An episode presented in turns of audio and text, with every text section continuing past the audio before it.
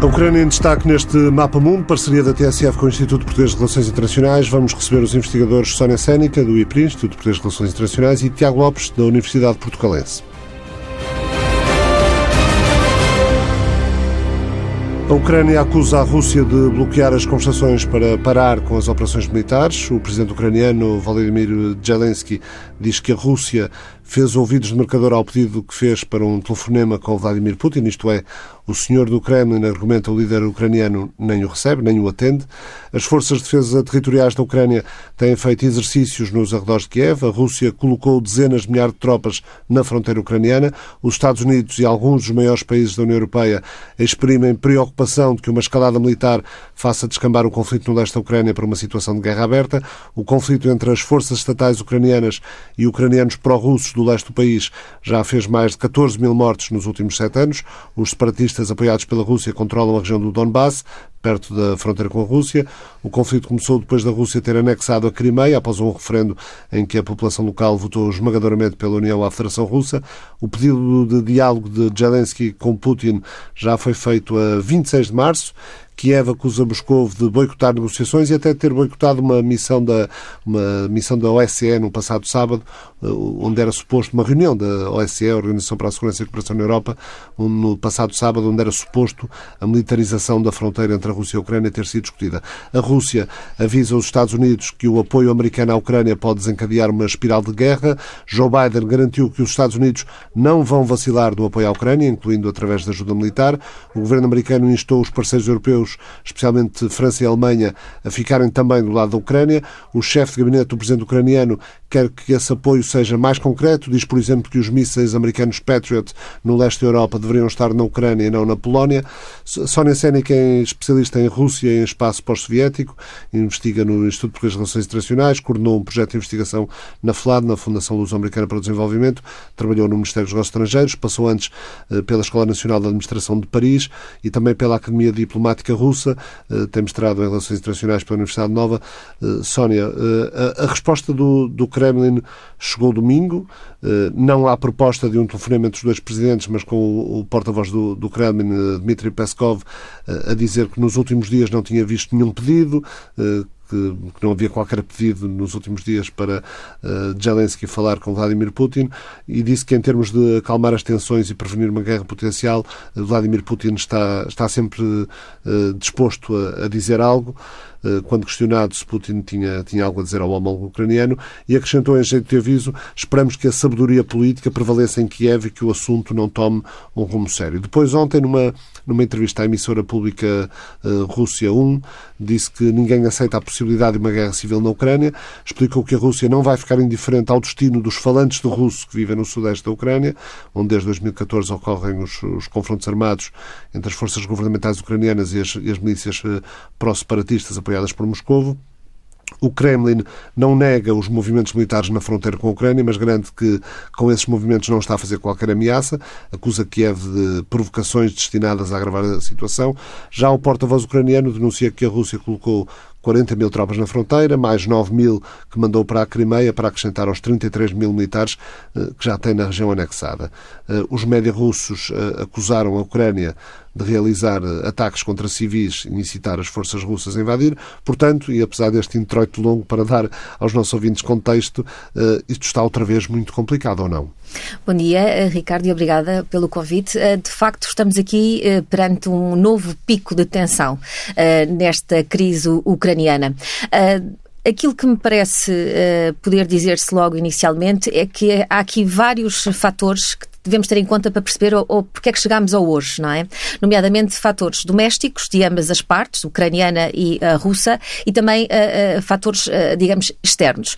No primeiro ponto, perceber que a crise ucraniana, chegada neste momento a este clima de tensão que pode, obviamente, escalar para um conflito alargado, não só de impacto securitário regional, mas, obviamente, com impacto em termos internacionais, com dinâmicas de alianças alargadas, é, de facto, o reflexo reflexo, quanto a mim, de uma situação, digamos, de após a implosão da União Soviética, a Ucrânia ter tentado buscar, digamos assim, um apoio junto do Ocidente e, portanto, direcionar o seu caminho futuro para, nomeadamente, a adesão a, organizações ocidentais, não é? Como a própria União Europeia e, obviamente, a própria NATO, e, portanto, isso melindrou de forma flagrante a, a própria Rússia, como, como é sabido. E, portanto, este, digamos, é o enquadramento base.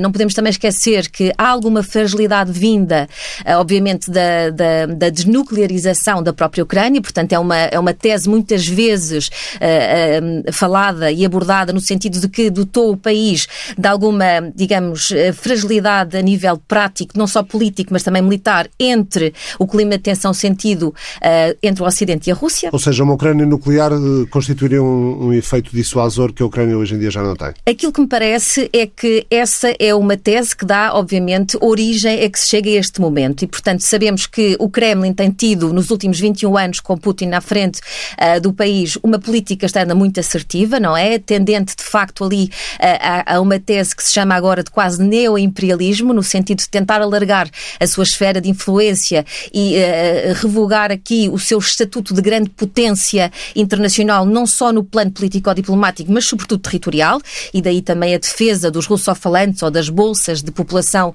ainda existentes uh, no espaço considerado do leste da Ucrânia, e daí a defesa do Ruskimir.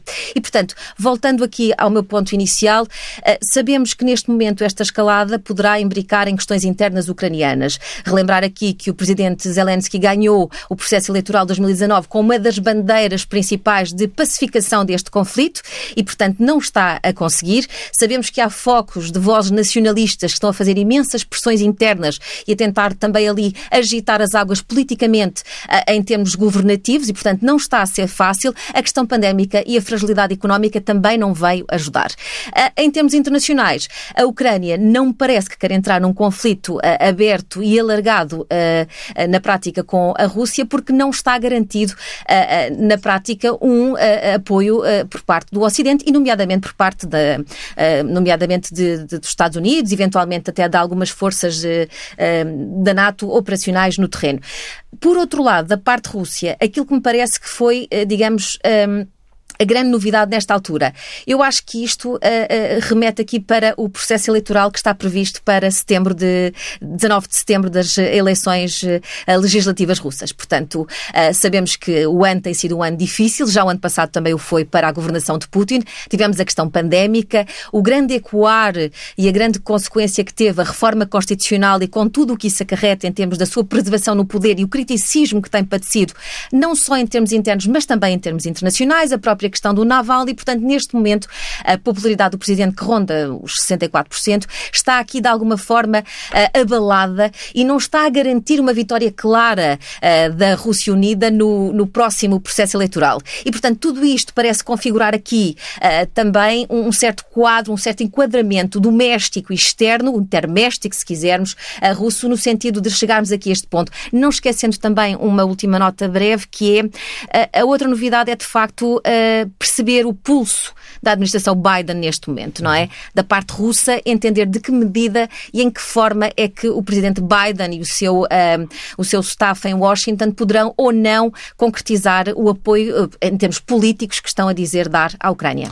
À distância de uma ligação online está o Tiago Lopes, doutoramento em Relações Internacionais pela Universidade de Lisboa, licenciatura em Comunicação Social pelo Instituto Politécnico de Tomar, é professor auxiliar na Universidade Portugalense, no Departamento de Direito, investigador visitante no ISCTE, Instituto Universitário de Lisboa, no Centro de Estudos Internacionais, tem trabalhos publicados em várias revistas científicas internacionais, trabalha também na área de estudos pós-soviéticos, tese de doutoramento sobre a dinâmica dos projetos nacionais no Cáucaso Norte, fez um curso sobre Rússia e política global no Instituto Estatal de Relações Internacionais em Moscou.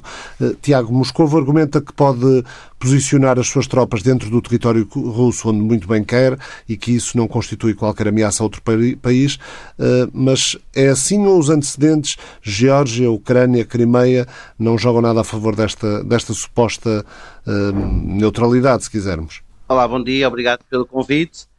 Um, antes de mais, é um bocadinho assim, ou seja, o passado da Guerra Surpresa de Geórgia 2008 e, obviamente, a questão da Ucrânia uh, na Crimeia jogam contra a Rússia.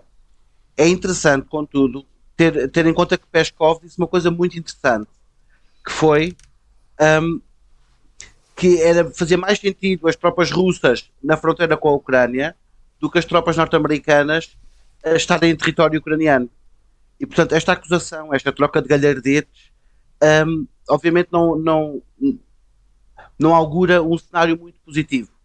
A Sónia Sénica já fez aqui um cenário interessante, mas há aqui um dado que eu acho que também é importante para tirar alguma escalada ao conflito, que é este. Uh, desde a reforma militar de 2005 na Rússia, que a Rússia tem um sistema de cinco exercícios militares rotativos. O deste ano, 2021, é o Zapad. Zapad quer dizer Ocidente. E, e, portanto, a base de Vorosnev, que é aquela que já recebeu cerca de 45 mil militares, fica no Ocidente russo.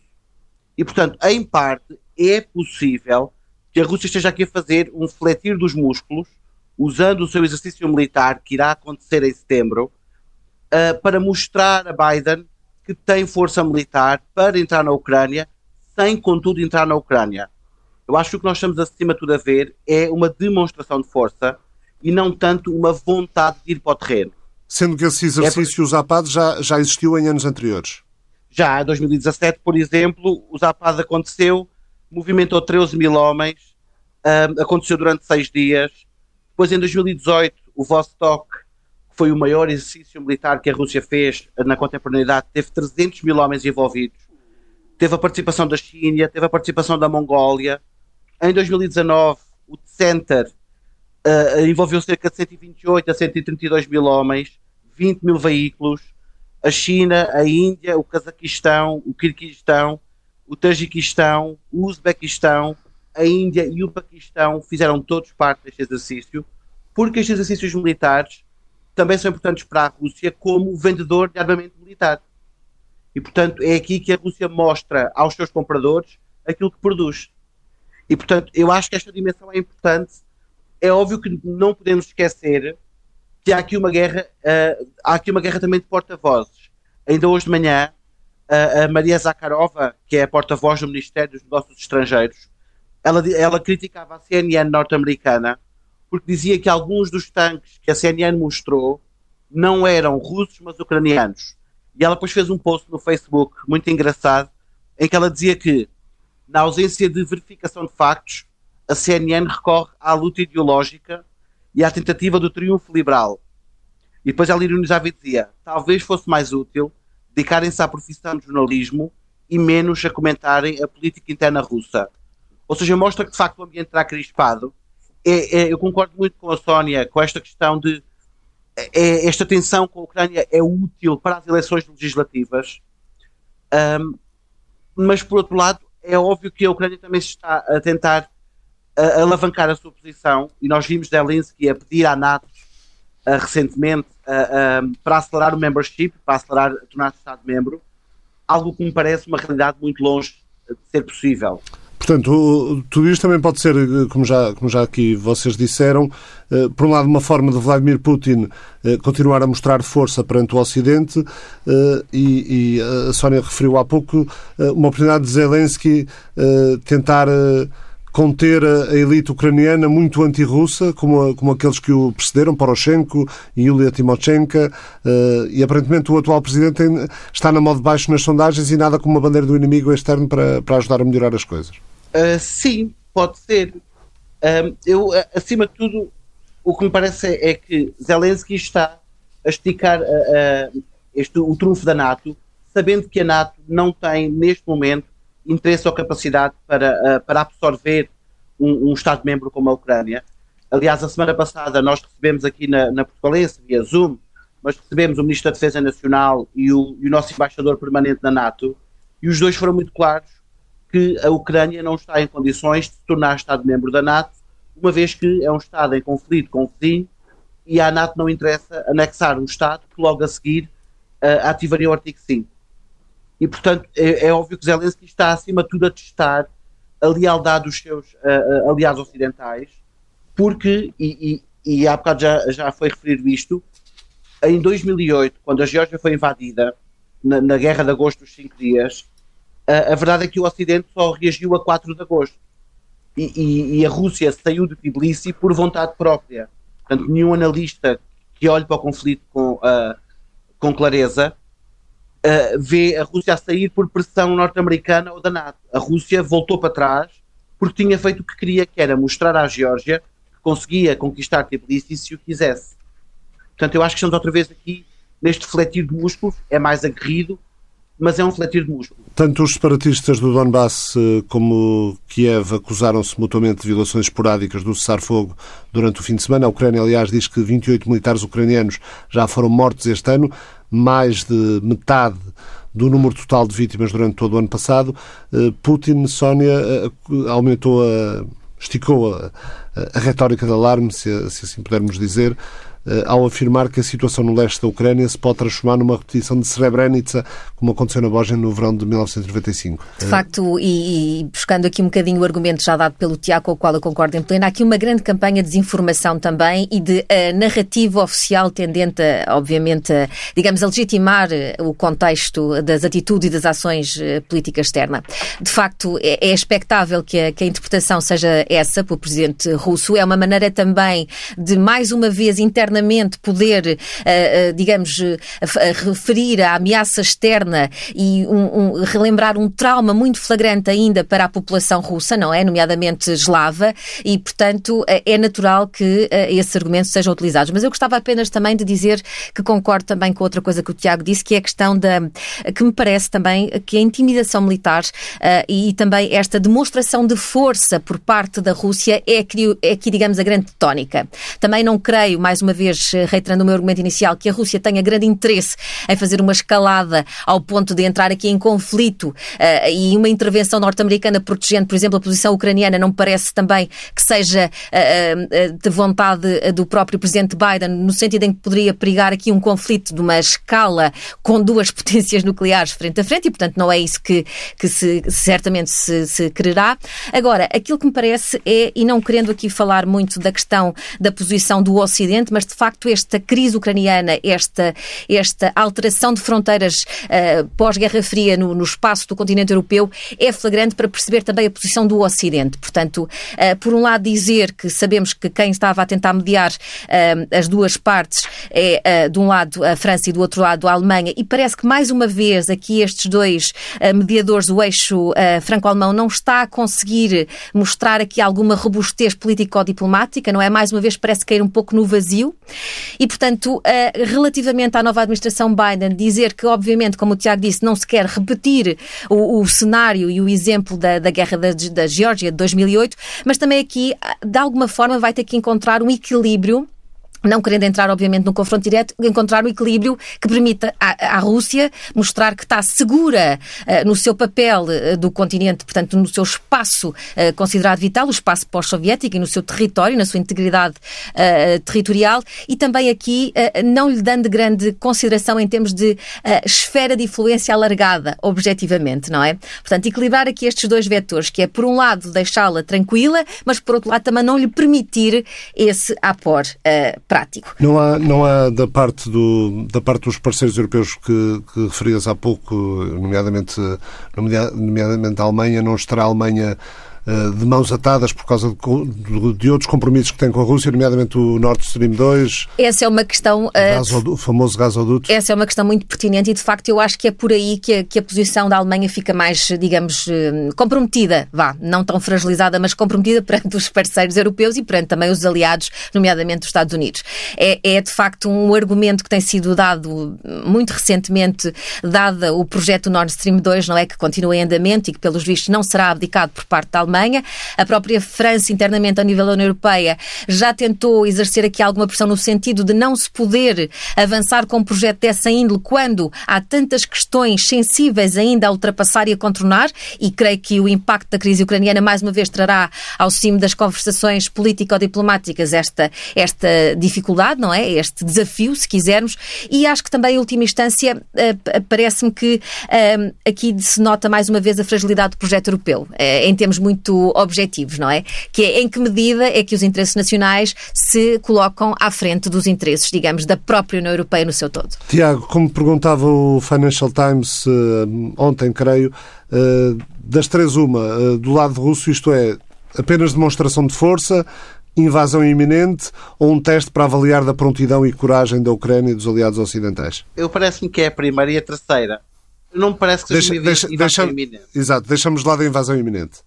Eu acho que não, por uma razão. A Rússia, se quisesse invadir de forma iminente, não estava há duas semanas, como já está, a, a- mostrar que tem forças na fronteira com a Ucrânia. Teria forçado e teria entrado Exatamente. mesmo. Nós vimos isso com a questão da Geórgia, e a Geórgia fica um pouco mais distante, as bases militares que foram usadas ficam mais distantes do que aquelas que estão a ser usadas para intimidar a Ucrânia. Portanto, eu acho que a invasão iminente não parece muito possível. Ah, agora, o que me parece é que há, de facto, uma intimidação das elites ah, ah, ucranianas, obviamente, mas, acima de tudo, há uma, há uma tentativa de testar a força da administração Biden e também do, do projeto europeu. Como dizia a Só- a Sónia, e muito bem, isto mostra alguma debilidade do projeto europeu, mas, acima de tudo, porque há vários Estados europeus que não têm capacidade neste momento de levantar a voz contra a, contra a Rússia. Não só a Alemanha por via do Nord Stream, mas também a Alemanha por via das negociações por causa da vacina.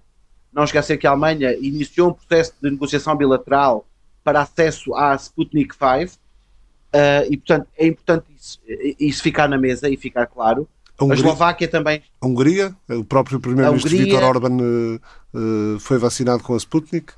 e, portanto, a Eslováquia, onde já caiu de resto o governo à conta da vacina, continua as negociações. E, portanto, a verdade é que há vários Estados europeus de mãos atadas. E se olharmos para o Nord Stream, além da Alemanha, a Itália e a Áustria e a Hungria, uma vez mais, são parceiros também do Nord Stream. Portanto, não, não vai haver uma voz coerente para subir a parada ah, das sanções ah, até económicas que Zelensky tem pedido. Zelensky pediu à União Europeia para aumentar a pressão sobre a Rússia e eu não me parece que a União Europeia consiga fazer isso, até porque nós sabemos que nas últimas reuniões do Conselho Europeu estas sanções para se manterem foi, foi muito complicado. Portanto, conseguir o consenso necessário já não foi uma questão simples, porque a eficácia das sanções começa a ser questionada por alguns líderes. Nós temos sete anos de conflito e a verdade é que a Rússia não alterou muito a sua posição. E, portanto, parece-me que aqui a frente europeia está um pouco mais comprometida e depois Biden, obviamente, tem aqui uma dificuldade. Se Biden quer mostrar que é um construtor do multilateralismo e da paz, hum, qualquer erro estratégico uh, no modo como interage com a Ucrânia vai sempre ser usado contra a administração norte-americana. E ainda por cima, porque Biden está a ser comparado não só com o seu uh, uh, congênero uh, Barack Obama, como obviamente com a administração Trump, que evitou conflito. Por outro lado, eh, Sónia, a insistência que, que a Rússia eh, faz na defesa eh, dos russofalantes eh, em, todo, em todo aquele espaço, isso sim aí faz lembrar um bocadinho a retórica de Slobodan Milosevic na, na guerra da antiga Jugoslávia, na defesa dos sérvios onde quer que eles estivessem eh, em todo aquele espaço. Eh, o que tendo em conta as lições da história, nos, nos permite ou, nos, ou faz com que possamos ficar um pouco mais alarmados com o que possa estar aí pela frente. De facto, essa, essa é uma reflexão interessante e bastante pertinente. Também não, não nos podemos esquecer que este, digamos, este instrumento ou este argumento de política externa russa de defesa do mundo russo pode estender-se a muitos níveis e muitas dimensões. Uh, e, na verdade, uh, aqui convém lembrar que este é, digamos, mais um reforço que foi sentido com este pacote de reforma constitucional, a Constituição de 93, recentemente agora assinado pelo próprio Presidente do passado dia 5. E, portanto, a defesa uh, dos russos, o ter em mente uh, uh, a declaração do próprio Presidente Putin aqui há um tempo que a, que, o, que a implosão da União Soviética tinha sido a maior catástrofe do século, não apenas por uma questão objetiva económica ou política, mas sobretudo por uma questão de separação desses e de, de, enfim, de separação desses, digamos, russofalantes por várias, por vários países, que poderia obviamente aqui levar a alguns atentados às suas próprias, às suas próprias vidas, como é agora o argumento que está a ser utilizado, não é? De alguma forma, eventuar aqui, configurar aqui, aliás, um quadro de nova Srebrenica. Isto é muito impactante. Portanto, à luz interna da narrativa oficial russa para o seu, e repito, eleitorado interno e para qualquer cidadão comum, isto é muito impactante e, obviamente, mais uma vez, eh, poderá permitir aqui uma legitimização e um apoio cada vez maior das bases para a liderança do próprio presidente, eh, presidente Putin, em qualquer que seja a sua intenção de movimentação externa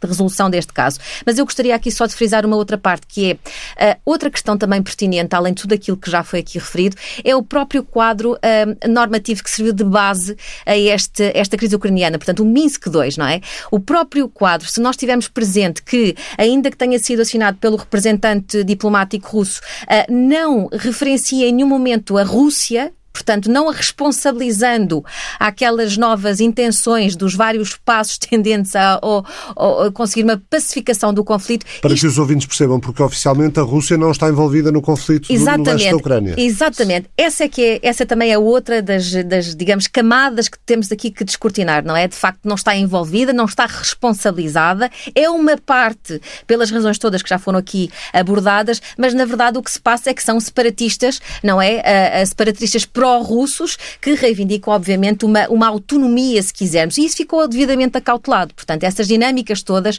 em termos prático-normativos, ficaram acauteladas. Também não há forma, digamos, de contornar, e isso também foi talvez outra falha, se quisermos, ou, ou a tentativa rápida dos mediadores alemão e francês de tentar chegar aqui a um acordo rápido para a estabilização do conflito, também não permitiu dirimir estes contratempos. E a Rússia é inflexível. Não só não vai permitir que a autonomia, desses separatistas não lhes seja garantida nos vários passos que têm que ser trilhados.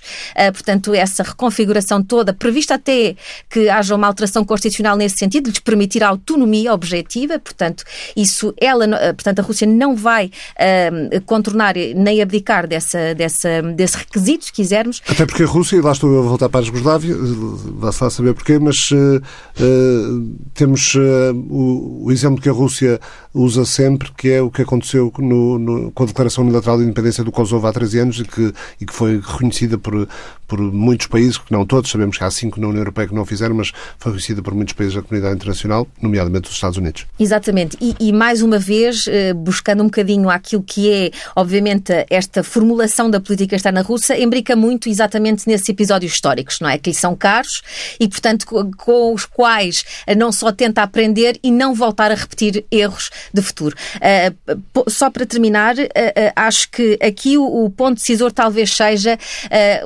ultrapassando esta, mais uma vez digo, e como disse o Tiago, a fragilidade de mediação alemã e francesa, portanto europeia, que já vimos que não está a, a conseguir os objetivos necessários para contornar estes problemas, será talvez aqui uma, uma eventual concertação entre as duas partes, mas sob os auspícios de um equilíbrio da própria administração Biden.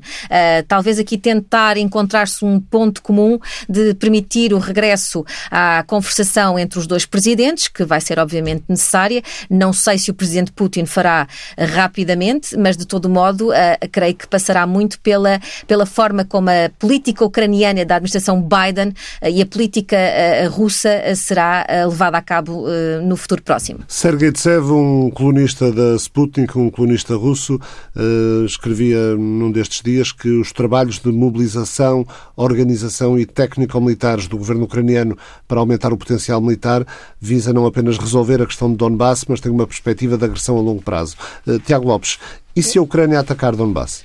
Um, pode ter uma possibilidade, mas é uma possibilidade com um risco muito alto, porque se a Ucrânia atacar Donbass sem uma provocação russa clara, o Ocidente não vai reagir. E, portanto, nem a administração Biden, nem a NATO vão reagir a qualquer provocação um, do lado de Kiev um, contra os separatistas, até porque, como dizia a Sónia muito bem, os separatistas, apesar de pró-russos, têm sempre garantido que são vistos como forças autonómicas. Aliás, a Rússia, desde o início, tem dito que o que são são cidadãos patriotas que querem defender uh, este projeto, que é um projeto eslavófilo, mas que não são cidadãos da Federação da Rússia. E, portanto, essa dimensão de autonomia estratégica é muito importante. E a Sónia dizer uma coisa que eu concordo 100%, é que os acordos de Minsk II estão a provar aqui a sua fragilidade. A Alemanha e a França tinham alguma urgência em fechar uh, as negociações, mas a verdade é que este acordo, acima de tudo, beneficia a Rússia porque a desresponsabiliza. Não há um mecanismo de responsabilização da Rússia, até porque é um dos três presidentes uh, uh, desta rotatividade dos acordos de Minsk, mas está desresponsabilizada. E isso é problemático nos acordos. E agora com Biden, eu, eu, estou à espera, e creio que a Sónia também, que haja de facto um voltar à mesa e talvez um Minsk 3 tem que surgir, porque o Minsk 2, como está, é insuficiente. Podes, podes já agora fazer força, sim, força. só aqui uma nota por causa do, da questão do Kosovo. Só chamar a atenção que em 2019 o Kosovo tinha perdido 16 reconhecimentos de independência que tinha ganho anteriormente numa estratégia concertada entre Belgrado e Moscovo para fazer que haja um desreconhecimento um, da, da independência unilateral do Kosovo. Porque, de facto, a independência unilateral do Kosovo tem sido usada amplamente pela Rússia para fazer o mesmo na Abcásia, na Ossétia do Sul, na Transnistria e, acima de tudo, para questionar o Ocidente sobre porque é que uns podem e os outros não podem. E essa é uma questão em aberto muito complicada, um, que está sempre na mesa. Portanto, é o elefante que está sempre na sala. Uh, o, o, Tiago falava na, na, na, numa possibilidade de um Minsk 13, o acordo, o acordo feito na, na Bielorrússia para tentar uh, para Sim. tentar levar a, a, paz ao leste da Ucrânia, mas ainda que, que, a administração Biden possa estar interessada no Minsk 3, também não deixa de, uh, passa a expressão, mostrar os dentes uh, ao planear, como está previsto para esta semana, colocar dois, dois navios de guerra uh, da, da, da, Marinha dos Estados Unidos na, que devem chegar ao Mar Negro esta semana. Também é uma é, demonstração é, é, de força é e de apoio de, à Ucrânia por parte da Casa Branca. É, interessa também, obviamente, à Casa Branca mostrar que está com os seus aliados. Nós não nos podemos esquecer, e isto obviamente num quadro mais, mais lato, que a Rússia é possivelmente o maior vencedor geopolítico da Primavera Árabe. A Rússia entrou no Médio Oriente como não estava uh, uh, antes do início da Primavera Árabe, porque obviamente apoiou Assad. Parece-nos que Assad não vai sair tão cedo do poder, o conflito pende para um empate estratégico ou para uma vitória do regime de Assad e, portanto, interessa agora a Biden mostrar que está com a Ucrânia e possivelmente vai firmar o mesmo apoio aos georgianos também. Um, daí a isto levar a um conflito, não me parece. Eu acho que há aqui um, um, elemento importante e que reforça o que a Sónia dizia, que isto é, acima de tudo, também uma guerra tácita de posições. Do lado de Moscou, quem tem sido mais vocal tem sido Peskov e Maria Makarova. Ambos são, acima de tudo, porta-vozes, um da presidência a outra do Ministério dos Negócios Estrangeiros. Ou seja, nem Lavrov nem Putin têm sido muito vocais neste assunto. Eles têm uh, dirimido isto muito para a esfera dos seus assessores de imprensa. Eu acho que isso é interessante, o facto dos, dos agentes políticos para já terem evitado o mais possível um compromisso das suas palavras só para dizer que concordo em pleno com esta observação final do, do Tiago e diz tudo sobre o, ponto em que nós estamos hoje. Portanto, a partir do momento em que os não chega à esfera do high politics, ao topo da hierarquia. Embora, embora no lado ucraniano já, esteja, já não esteja só no, no, no, no chefe de gabinete ou no porta-voz, já, está, no já está no próprio presidente mas também, alguma coisa. Mas também. também. o presidente que estamos a falar é uma pessoa que sabe muito bem usar, uh, digamos, os canais existentes e os meios de comunicação. Temos que perceber também o histórico e o perfil de Zelensky. Estou a lembrar-me também, o Tiago falou há pouco da CNN, eu estou a lembrar-me, por exemplo, da peça da CNN, onde o próprio presidente se equipa uh, do uniforme militar e, e vai, vai, às, vai linhas, às, da às linhas da frente Exatamente. mostrar e conversar. Isto, isto tem muito que se lhe diga do. Não estamos propriamente a ver o presidente Putin a fazê-lo, nem mesmo o ministro dos Negócios Estrangeiros ou da Defesa russos. Portanto, são dinâmicas diferentes e são formas de estar na política diferentes. Mas o ponto é mesmo este, a partir do momento. E dimensão de países diferentes. E dimensão de países diferentes. Mas o ponto para fechar, eu creio que é mesmo esta observação do Tiago. Está muito bem. Tiago Lopes, Sónia Sénica, muito obrigado por terem vindo à TSF. O Mapa Mundo, Obrigado. parceria da TSF com o Instituto Português de Relações Internacionais, regressa na próxima semana. O Mapa Mundo é uma parceria da TSF com o Instituto Português de Relações Internacionais.